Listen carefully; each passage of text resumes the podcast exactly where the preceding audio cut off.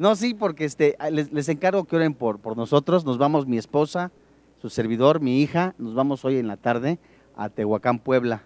Mañana predicamos un tema que se llama La segunda venida de Sodoma. Por favor, ayúdenos a orar. Y este, muy pronto también nos vamos a, Bogotá, Colombia, Ibagué, Colombia. Por favor, ayúdenos. Necesitamos de las oraciones. Por favor. Bien, ¿quién es Jesucristo? Y también si tiene usted oportunidad, abra su Biblia en el Evangelio de Lucas, capítulo 1, y mire usted, ¿quién fue Jesús? ¿Realmente existió Jesucristo? ¿Es una realidad? Bueno, existen eh, varias interrogantes en cuanto a la persona, la personalidad de Jesucristo. ¿Quién es Jesucristo? ¿Realmente existió Jesús? ¿Es Jesús el Mesías? Hay evidencias históricas, antropológicas, científicas y espirituales de la existencia de Jesús. ¿Cómo podemos nosotros respaldar estas interrogantes dando una respuesta veraz, auténtica, convincente? Una gran porcentaje de la sociedad que desconoce por completo quién es Jesús, a diferencia de los que conocemos a Jesús y empezamos a conocer a Jesús, no tienen estas respuestas. Las personas que no conocen de Dios, que no conocen a Dios y que únicamente viven en esta vida de una manera sin sentido, se dan a la tarea de escribir libros como el Evangelio de Tomás, el Evangelio de María Magdalena y otros tantos. ¿Qué es lo, lo sorprendente de estas eh, lecturas? Un alto porcentaje de la sociedad le da la veracidad como si esto fuera una realidad y le dan más credibilidad a estas eh, lecturas que aún a la propia palabra de Dios. ¿Por qué mucha gente le da de la valía sin consultar los originales o al menos los datos históricos, científicos que ofrece la Biblia para demostrar realmente si existió Jesús y su resurrección fue cierta? Bernard Russell, que es un famoso escritor, escribió ¿Por qué no soy cristiano? Históricamente es muy dudoso que Cristo haya existido y si en, ver- en verdad existió, nada sabemos de él. Eso es lo que dice él. Pero las preguntas que nosotros nos hacemos al principio, ¿tendrán alguna respuesta histórica o es meramente un dogma de fe? ¿Es verdaderamente poder decir ante la historia Jesús existió? ¿Qué datos históricos ofrece la historia de la misma manera que nosotros podamos decir, es verdad Jesús existió? Si los milagros realmente se pudieron comprobar o se pueden demostrar que fue un hecho real. Si aún más también partió la historia como hoy en la actualidad nosotros vemos. ¿Quién fue Jesús? El credo niceno, que fue escrito en el, en el año 325 después de Cristo, establece la creencia común de todo cristiano ortodoxo de que Cristo fue plenamente Dios y plenamente hombre. Su desarrollo, Jesús pasó por todos los procesos normales del desarrollo humano, pero pregunta, ¿cómo se puede decir claramente que Jesús existió? Si tenemos al menos en una literatura universal o que se conoce que el Evangelio de Tomás, el, el Evangelio de María Magdalena y a otros tantos que se contradicen entre sí mismos. Yo estaba leyendo algún contexto del Evangelio de Tomás en algunos días pasados y decía que nadie podía decir de dónde vino Jesús ni cómo eran sus raíces.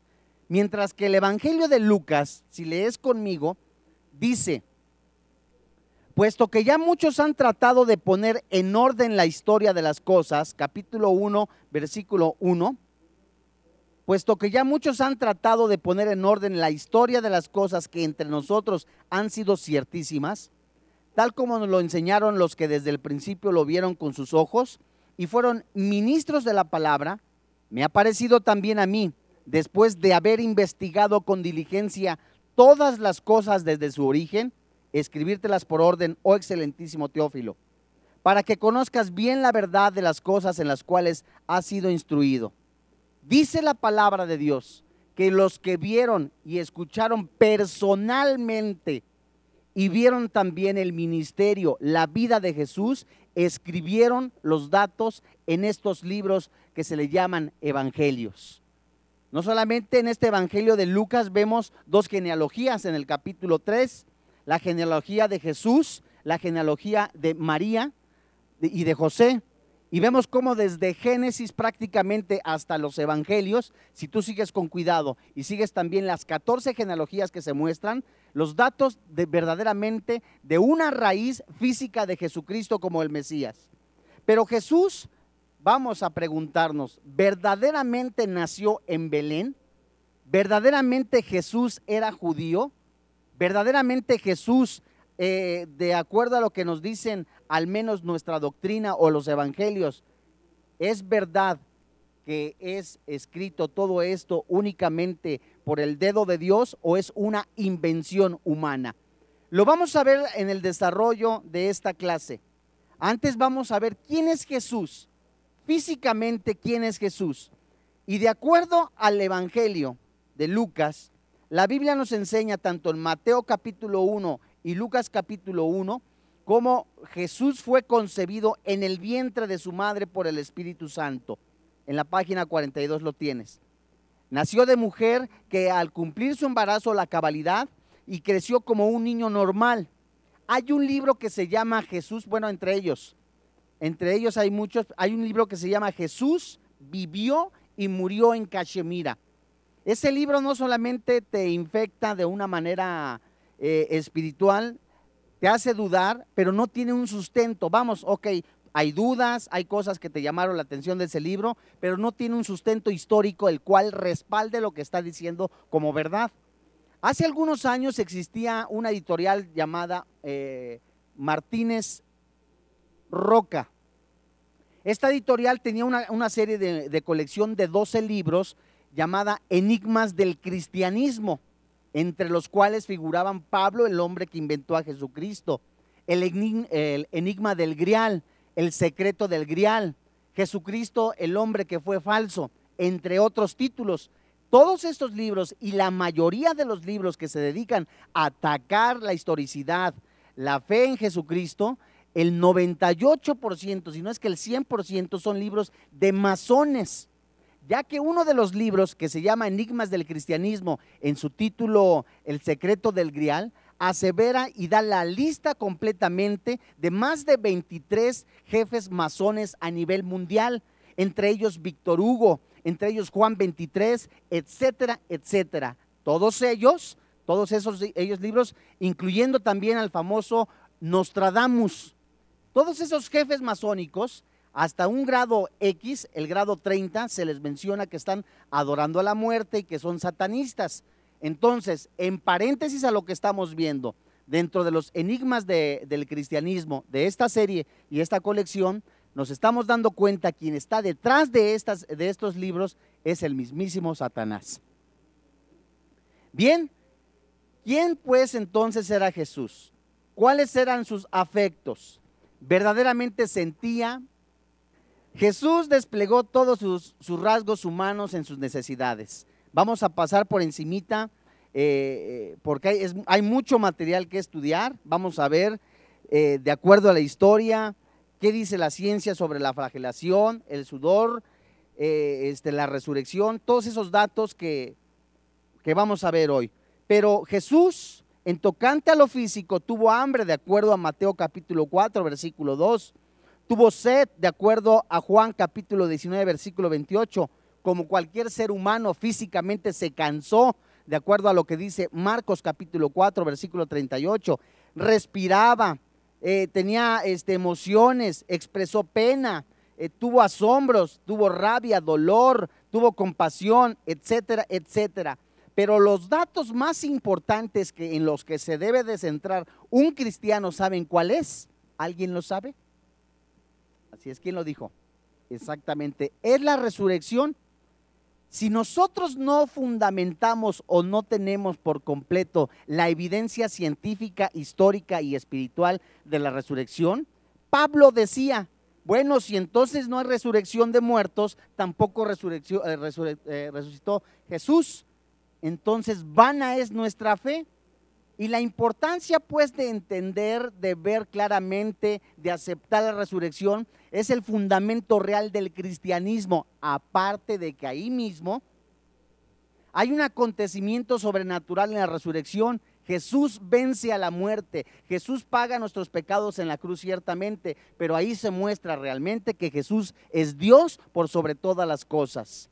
¿Quién decía decir que era Jesús? Todos y absolutamente podemos escuchar a una persona a través de la radio, verla por televisión o leer sus datos a través de un periódico y ver que él se dice el Mesías, como un señor que, está en Estados Unidos o en alguna parte de América Latina también, y sus misiones están en, la República Mexicana, que se llama eh, el Anticristo. Este hombre primero se decía ser la resurrección de Pablo después se dijo ser la resurrección de Jesucristo, ahora se llama Jesucristo hombre. Este señor que se apida Miranda, todo mundo dice, y al, menos los que lo siguen, dicen que es Jesús realmente encarnado. Y todo mundo puede decir, yo soy Jesús, pero realmente ¿cómo se puede demostrar que es una persona Jesús, que es Dios por sobre todas las cosas? Mira, desde el punto de vista gramatical, la palabra Jehová que es Yahvé, que la encuentras en tu página 43 en tu manual, el mismo Señor Jesucristo dijo ser Jehová, dijo ser Dios. Nosotros vemos inclusive dentro de todo el panorama eh, de la Biblia cómo Jesús aseveraba decir, yo soy la luz del mundo, yo soy el camino, la verdad y la vida. Al menos la palabra yo soy trae un poder sobrenatural y un respaldo espiritual como no te imaginas ya que la palabra yo soy, Yahvé, y que se deletrea con mucho respeto, lo hago yo, Y-H-W-H. Y esta palabra Jehová o propiamente Yahvé es el nombre especial dado por Dios por sí mismo en el Antiguo Testamento. En hebreo se escribe simplemente con cuatro letras y era considerado tan santo que el judío eh, no lo pronunciaba. Hasta la fecha los judíos no pronuncian esta palabra. Es más, ni tampoco escriben la palabra Dios junta, sino con un guion. Esto nos enseña la reverencia del pueblo de Dios. Si tú te acuerdas cuando van a apresar a Jesús, el mismo ejército o los soldados romanos eh, se acercan y le dicen, ¿quién es Jesús? Lo estamos buscando. Y cuando le dan el beso dice, yo soy y toda la gente se cae, por producto del poder que emanaba del mismo Señor Jesucristo. Ahora, fíjense ustedes, las declaraciones que Jesús hizo, ser Jehová, de acuerdo a lo que dice Juan capítulo 8, versículo 58. Ser igual como Dios, Juan capítulo 5, versículo 18, en tu página 44. Ser el Mesías, de acuerdo a lo que dice Marcos capítulo 14, versículos 61 al 64. Aceptar adoración, de acuerdo a lo que dice Mateo capítulo 28, versículo 17. Tener igual autoridad con Dios, Mateo capítulo 28, versículo 18. Orar en su nombre, Juan capítulo 14. Jesús dijo ser igual a Dios. Muchas personas pueden decir ser dioses pero ninguno puede demostrar, salvo Jesucristo, ser Dios. Ahora, si Jesús dijo ser Dios, permitió la adoración, ¿cómo nosotros podemos también eh, de alguna manera leer ciertamente, demostrar con nuestra fe ciertamente, pero históricamente, espiritualmente, cómo se respalda que Jesús era Dios y era Mesías? La palabra Mesías viene del vocablo hebreo que significa el ungido. En sentido general se usó cuando Asiro en Persia, de acuerdo a lo que dice Isaías capítulo 45, y el rey de Israel. Fíjense ustedes, ¿qué dice la historia sobre Jesús? Yo tengo un reporte de la Universidad de Oakland y dice de la siguiente manera, una persona que se dedicó a investigar si verdaderamente Jesús era Mesías, si verdaderamente el linaje del cual de él descendía era genuino y aún más si la resurrección era evidente. O también, como lo asevera este reporte, si los evangelios eran hechos para manipular a la gente como muchos dicen. Fíjate lo que dice este historiador.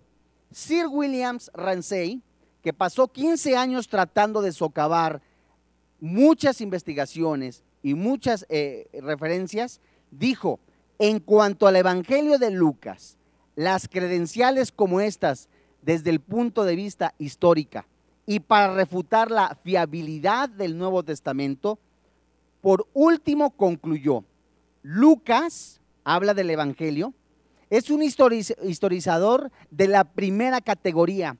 Este autor debe colocarse junto con la muy mayor de los historiadores. Dice este hombre, el Evangelio de Lucas no tiene ninguna contradicción, es evidente y se puede tomar como un enfoque clásico de la historia. Este hombre es ateo. Además dice, y yo os digo que las pruebas de la vida y la muerte y la resurrección de Cristo es mejor que la mayoría de las auténticas de los hechos de la historia antigua. ¿Quién dice?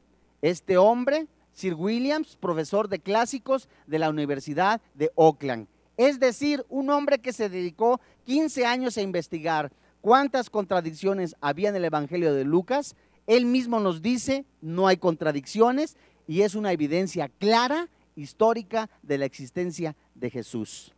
Fíjate, Jesús dijo ser Dios, dijo también y aceptó la adoración, pero Jesús aceptó la adoración en numerosas ocasiones. Esto lo vemos en Mateo capítulo 8, versículo 2, cuando un gobernante se arrodilló ante él para pedirle algo, de acuerdo al capítulo 9, versículo 18 también de Mateo después de calmar el viento, entonces lo que estaban en la barca, este es un ejemplo, vieron y le adoraron diciendo, verdaderamente eres el Hijo de Dios. Fueron sus discípulos. Jesús puso sus palabras a la par de las de Dios, como cuando repitió muchas veces, oíste que fue dicho. Pero bien, ahora, ¿qué hay de las profecías que se escribieron en el Antiguo Testamento en cuanto a Jesús? ¿Qué proclamaron los discípulos en cuanto a Jesús? atribuyeron a Jesús los títulos de deidad. Mira, en tu página 46 dice lo siguiente. Los apóstoles lo llamaron de acuerdo como su Señor, el primero y el último, de acuerdo a Apocalipsis. Aquella luz verdadera se menciona en Juan capítulo 1. La roca en Primera de Corintios, Primera de Pedro capítulo 2. Así como el príncipe de los pastores. Y los discípulos le llamaban y le daban títulos de deidad en Apocalipsis le llamaban el Mesías en Filipenses. Sabían que tenía poderes de Dios de acuerdo a lo que dice Colosenses. La unión con Dios de acuerdo a lo que dice Gálatas. Oraban en el nombre de Jesús. Llamaban a Dios en el nombre de Jesús. Es, Jesús es superior a los ángeles y Jesús es visto como el que perdona los pecados. Mira, ¿cómo nosotros podemos ver de alguna manera verdaderamente que Jesús es un hecho, es un hombre que existió. Si te vas a la página 48, en donde hay muchas profecías, si tú lees las profecías de, de Fátima, si lees las profecías de Nostradamus, si lees las profecías de Juan 23, etcétera, etcétera, hay muchas profecías. Todas ellas en algún porcentaje se cumplen, no en su totalidad. Y de acuerdo a lo que dice la palabra de Dios en el Antiguo Testamento, en el Nuevo Testamento se cumplen las profecías tanto del linaje de Jesús, la historicidad de Jesús, la vida de Jesús, los milagros de Jesús, la manera en que inclusive iba a hablar, con quien iba a convivir, todas ellas se cumplen. Ahora, ¿qué es este cumplimiento de profecías? Si por ejemplo tú lees las cuartetas, lo repito, las cuartetas de Nostradamus, de 10, 7 únicamente han tenido una similitud y un cumplimiento. Otras no se han cumplido, han tenido errores. Lo mismo las profecías de Juan 23, lo mismo las profecías de Fátima. La última no se cumplió y la última también no tuvo un dato en el que dijéramos ciertamente se cumplió, puesto que murió este Carol Gotigua, que es Juan Pablo II, y no se destruyó la iglesia católica como lo decía esta profecía. Ahora, fíjate tú, el cumplimiento de las profecías mesiánicas, al menos encontramos 16, de las cuales únicamente vamos a leer algunas como antecedente histórico, teológico e y también espiritual del cumplimiento de las profecías de Jesús. Jesús, nacido de mujer, de mujer, se escribió en Génesis capítulo 3, versículo 15 y se cumple en Gálatas capítulo 4, versículo 4, en Lucas capítulo 1, en Romanos capítulo 1, versículo 1 en adelante.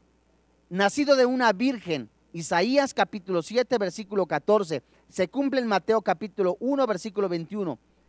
De la simiente de Abraham se escribió en Génesis capítulo 12, versículo 1 al 3. Se cumple en Mateo capítulo 1, versículo 1 y en Gálatas.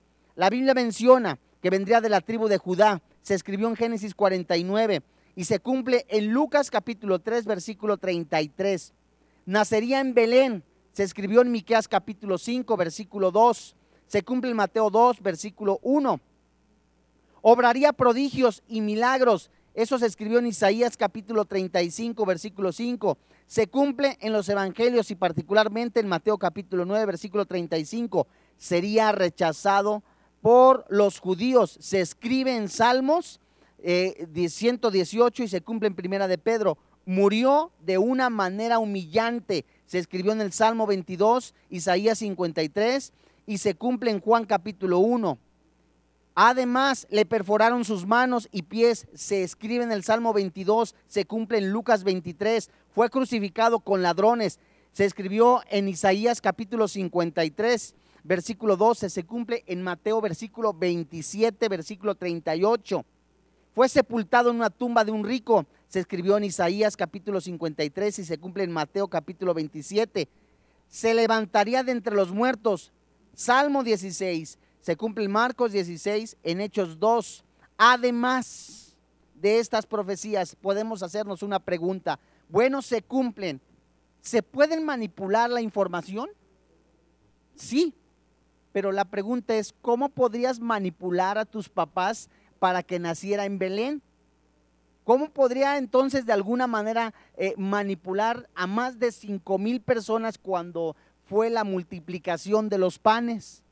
Que hay evidencias, pero otra, otra cosa más, eh, más seria, ¿cómo nosotros podemos manipular, manipular la información actual que hoy existe de investigaciones en cuanto al sudor de sangre de Jesús, a la flagelación y también a la resurrección. Me gustaría que tú de, de alguna manera, si no puedes este, apuntar todo, voy a leerte algunos datos de algunas universidades de las evidencias de la resurrección, pruebas médicas. ¿Es verdad que Jesús murió? ¿Es verdad que Jesús murió eh, flagelado, que resucitó? Bueno, de acuerdo a lo que dicen los investigadores, las evidencias de la resurrección, que son pruebas médicas, la Biblia nos narra que desde, eh, desde que él empezó a orar con el Padre, ¿qué sucedió? ¿Empezó a sudar qué? Bueno, ese dato puede comprobarse científicamente. Sí, la primera parte principal de las pruebas médicas que aborda en los evangelios es el hecho de que Jesús comenzó a sudar sangre.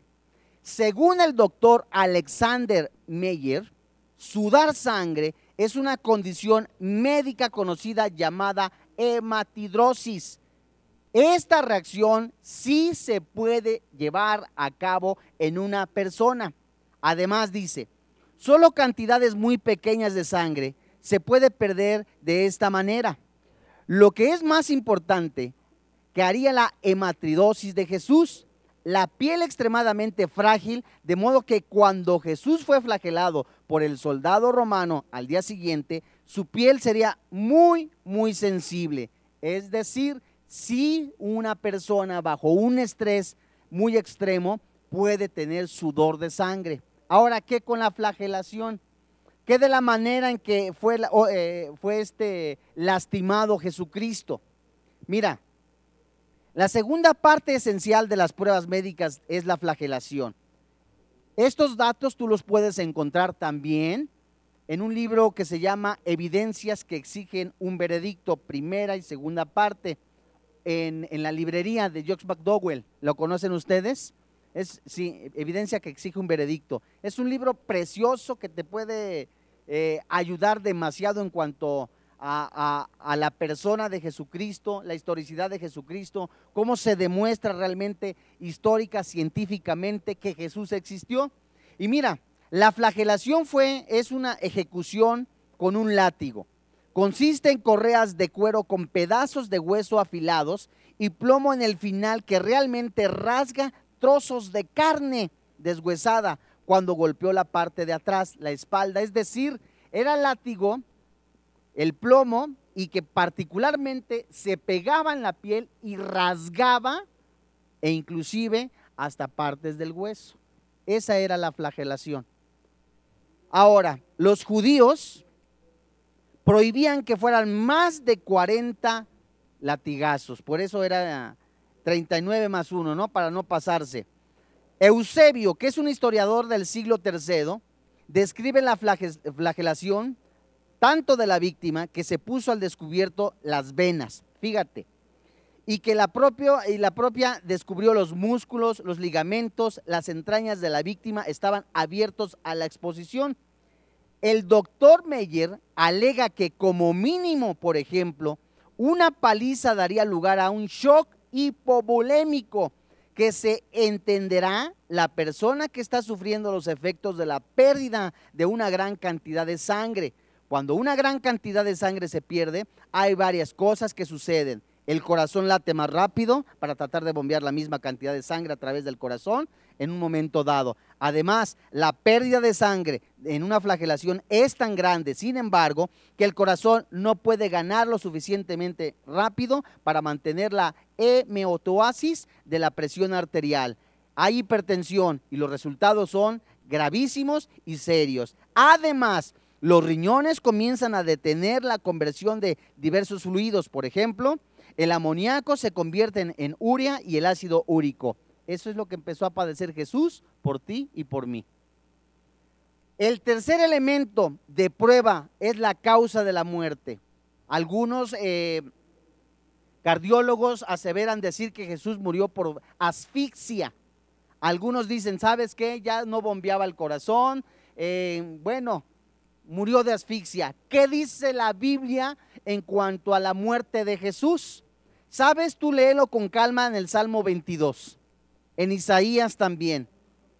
Y el tercer ejemplo de esto, este mismo doctor, el doctor Meyer, toma nota de que Jesús habría sabido que su muerte fue causa de la inminente irregularidad del corazón, es decir, ¿Qué sucedió con el corazón? Los riñones no estaban trabajando igual, el corazón empezó a trabajar con mucho más fuerza, el bombeo, había hipertensión, etcétera, etcétera. Eh, casi, casi estaba sin piel. ¿Qué sucedió y cómo murió Jesús? ¿Sabes? La Biblia dice que el corazón le explotó.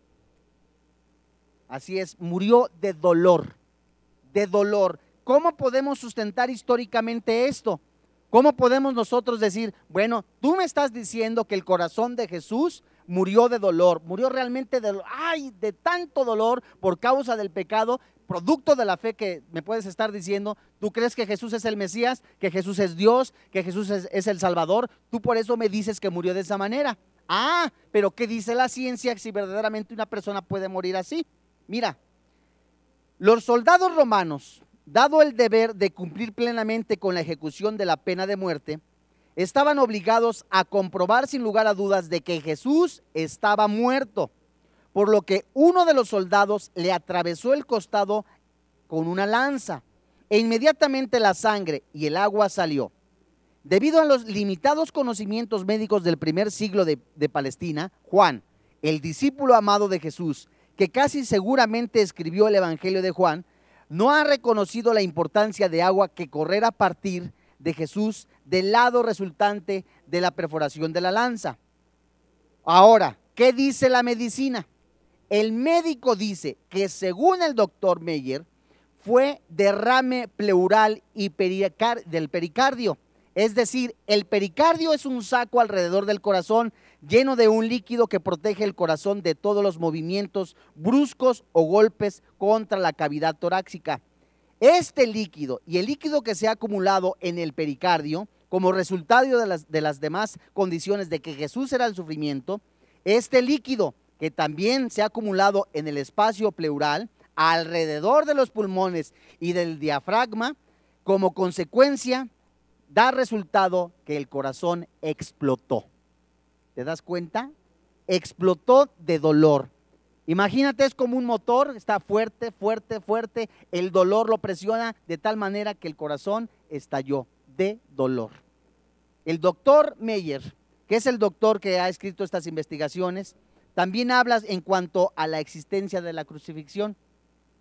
Hemos estado viendo datos, bueno, ya la historia nos está comprobando, así como también Josefo, que es un eh, una persona que estudia la historia y que nos dice claramente, este hombre sí existió, la muerte, la resurrección y el mismo Jesús existieron. Hay datos históricos. Hoy en la actualidad muchos dicen, bueno, la crucifixión era en un solo palo. No, la crucifixión era en dos palos. Ah, no, era en un madero. Ah, no, era solamente cruzado. Bueno, ¿Qué tantas versiones encontramos de que sí o no fue la manera en que fue crucificado? ¿Cómo podemos nosotros demostrar que realmente existió la crucifixión? Si tú le, te vas a, algunas décadas hacia atrás, encontrarás que desde hace años existía también la guillotina. La historia nos demuestra que también hubo muertes a través de la guillotina. La historia lo confirma. Ahora también la historia nos confirma que existió la crucifixión de seres humanos. Y ahí te va este dato. En junio de 1968, un interesante descubrimiento fue hecho. El arqueólogo Zaferis descubrió cuatro tumbas cueva justo al norte de Jerusalén. En una de las cuatro tumbas, los huesos de un individuo con la inscripción Ben Yohanan Hagagal que se había encontrado. Los restos eran de fecha de unos años 70 después de Cristo, al solo 40 años después de la crucifixión de Jesús. En un artículo de Israel, Diario Expiación, el reportero informó conclusiones respecto, tanto el talón de los huesos fueron encontrados por un gran clavo de hierro. Las espinas se encontraron intencionalmente rotas muerte causada por crucifixión. Es decir, la historia también nos confirma que la crucifixión sí existió. Por supuesto, no era la tumba de Jesús. Por supuesto, no era tampoco ni de ninguno de los discípulos. Eh, únicamente nos mencionan que eran cuatro personas que fueron eh, pues asesinadas o que tuvieron la pena de muerte a través de la crucifixión. Ahora, otro de los datos históricos que nosotros nos podemos encontrar en cuanto a la evidencia de Jesús es, ah, muchos, muchas de las veces nos han mencionado las siglas DC, después de Cristo y antes de Cristo. No hay ningún ser humano, ningún personaje en toda la historia en el que se pueda también mostrar que parte la historia claramente. Antes de Cristo o después de Cristo. ¿Qué nos dice también la palabra de Dios? Que esto es realmente una evidencia de que Jesús existe. No existió, existe. Ahora, un historiador estadounidense que se llama Marvin Harris, les voy a leer, mencionó, el desarrollo en medio de esta guerra y de guerrillas en los mismos distritos de Palestina que, que fueron los centros principales de la actividad insurgente, aparentemente en contradicción total con las tácticas y las estrategias de las fuerzas de liberación.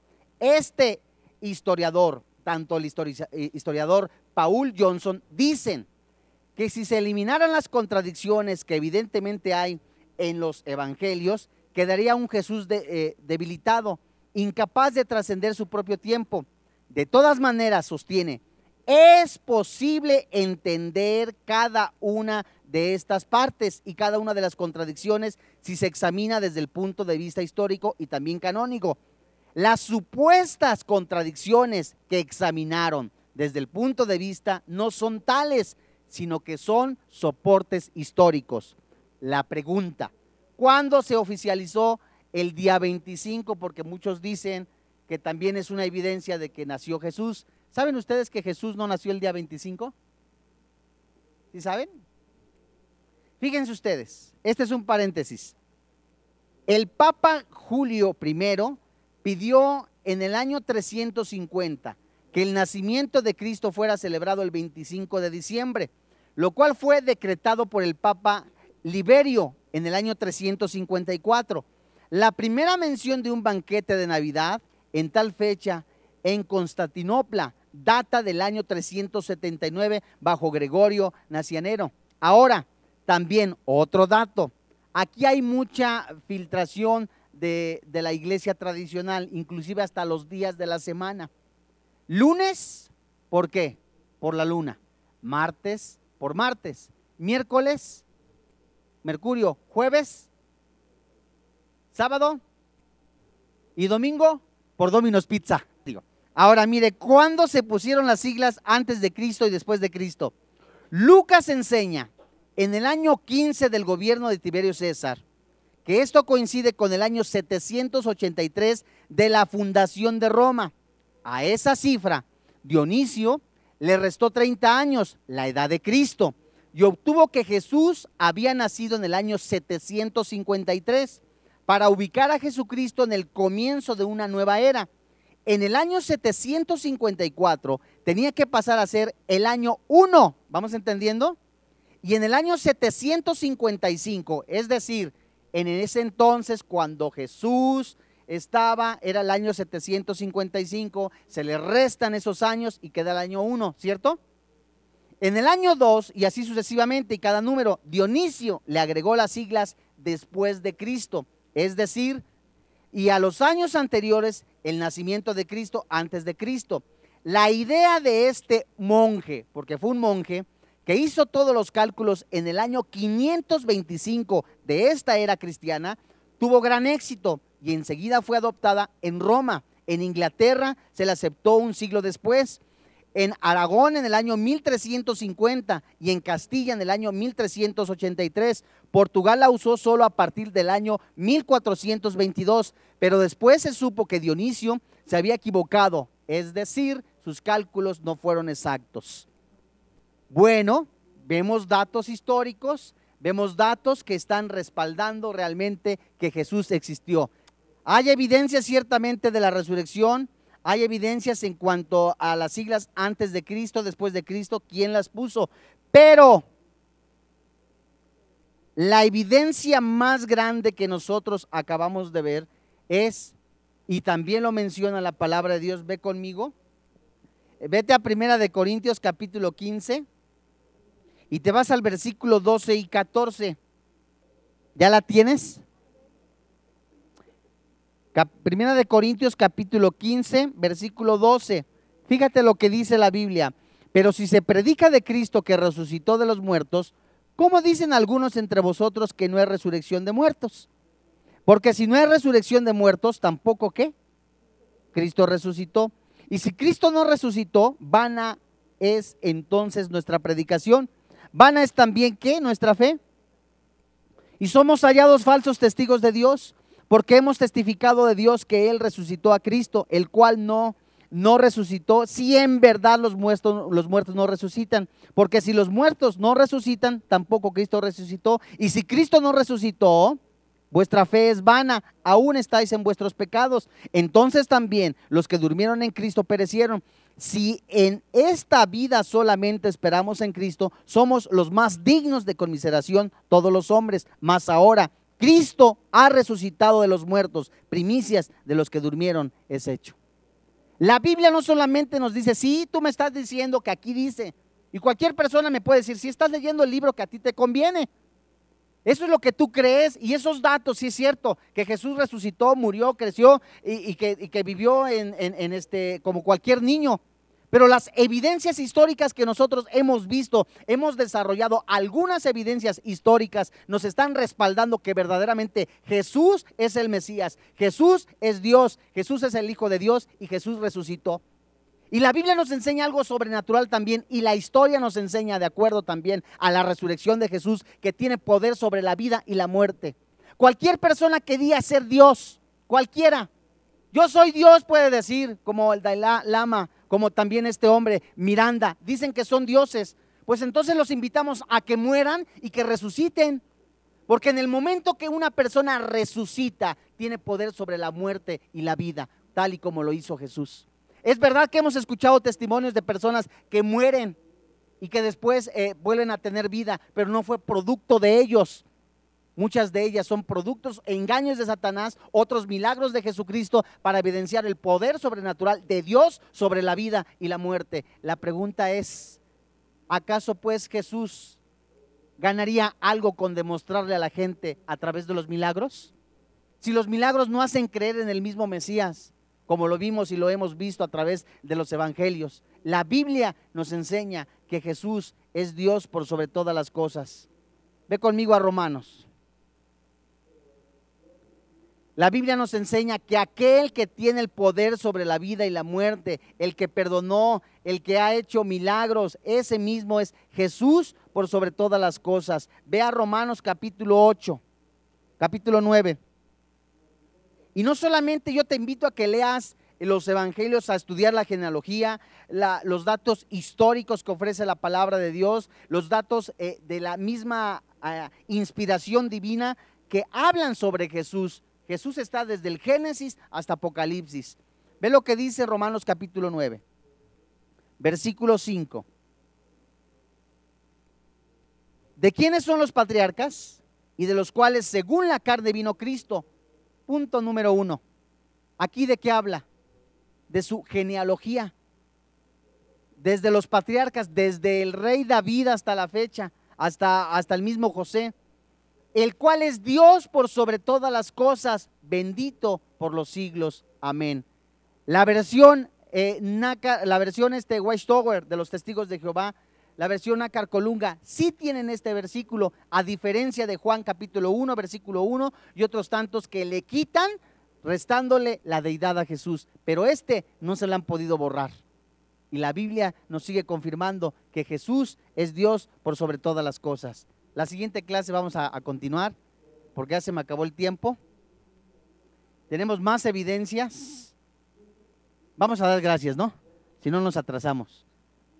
Padre, en el nombre de Jesucristo, nos ponemos de acuerdo y te damos gracias porque tú nos sigues enseñando a través de tu palabra, que tu palabra es verdad.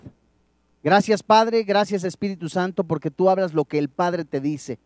Y oramos a ti, Jesús, en tu nombre para que al salir de este lugar no regresemos a nuestra casa igual, sino aún más llenos de ti, hambrientos de ti, para seguir descubriendo evidencias que tú nos das para la defensa de la fe, para crecer en Cristo Jesús, para ser más como tú Jesús y exaltar a través de nuestra vida tu santo nombre. Te damos gracias Señor porque día con día en esta lucha, en esta pelea de la fe, estás con nosotros. Te damos gracias Padre. Yo oro a ti Padre para que a cada persona que está en este lugar, tú le sigas dando hambre de estar en comunión contigo, que le sigas enseñando a través de tu palabra. Te damos gracias, Padre, porque en medida que nosotros te busquemos, grandes cosas haces con nosotros. Te damos gracias, Padre, por quien vive, por quien reina en nuestros corazones, Cristo Jesús. Y oramos por aquellas personas que aún no conocen a Jesús como su Dios y como su Señor. Oramos porque esa luz, esa luz que es tu palabra, esa luz que es Jesús, en sus corazones, quite esas tinieblas. Oramos en este momento por familiares, por amigos que aún no aceptan a Jesús como su Señor y como su Dios. A personas que están presas de la incredulidad. Oh Dios, gracias porque toca sus corazones. Gracias Padre, en el nombre de Cristo Jesús. Amén.